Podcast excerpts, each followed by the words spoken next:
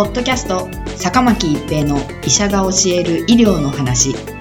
この番組は大学病院の内科医であり医学博士である坂巻が疾患や予防医療といった医療に関してお話しする番組です。それでは今回の番組をお楽しみください。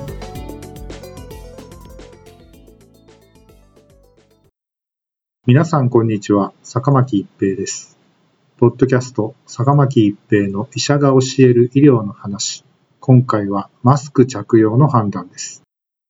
2023年3月13日からマスク着用については、屋内、屋外に関わらず、個人の判断に委ねられることになりました。場面や状況に応じて感染リスクを判断し、マスク着用の判断をすることになります。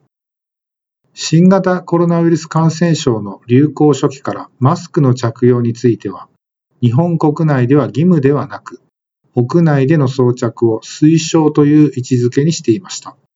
これが3月13日からは個人の判断に委ねるということになります。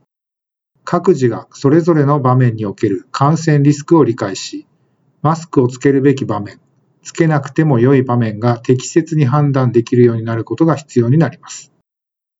しかしながら、すべての人が適切にマスクをつける場面、外す場面を理解することは難しく、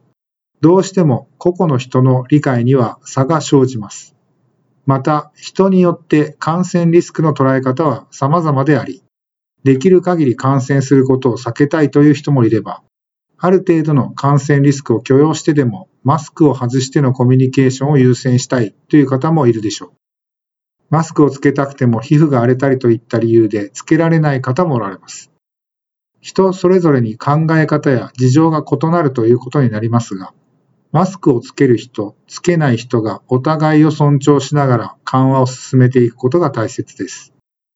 新型コロナウイルス感染症では、咳などの症状がある人だけでなく、症状のない感染者からも感染が広がります。このため症状のない人も含めてマスクを着用する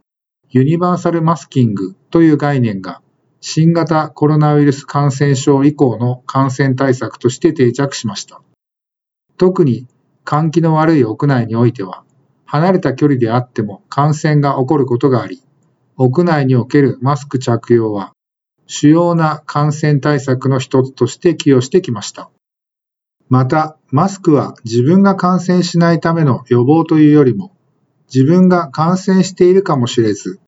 周りに感染を広げないためという意味合いの方が強い感染対策です。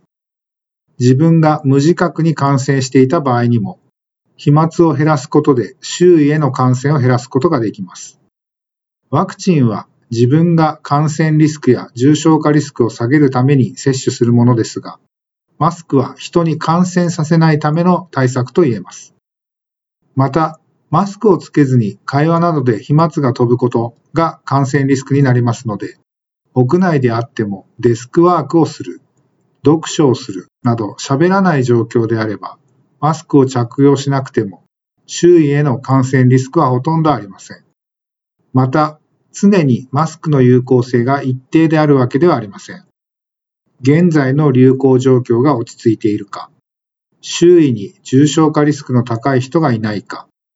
周囲に感染したことがある人やワクチン接種者がどれくらいいるかなどにより、感染リスクとマスクの有効性は異なります。2023年3月上旬現在は、新型コロナウイルス感染症の流行が非常に落ち着いている状況ですので、自分が感染している可能性も低くなりますから、マスクを外しやすいタイミングと言えます。一方で感染者が増えてきた状況では、感染リスクを考慮して屋内でのマスク着用をしっかり行うなど、流行状況に合わせてマスク着用を考えなければならないと思います。また、病院や高齢者施設など、重症化リスクの高い高齢者や基礎疾患のある人が周りにいるときには、普段よりも感染を広げないための配慮が必要です。マスクについて正しい知識を持った上で、場面や流行状況によってマスクの着用を個人個人が判断できるようになることが大切です。ポッドキャスト、坂巻一平の医者が教える医療の話。今回はマスク着用の判断でした。ありがとうございました。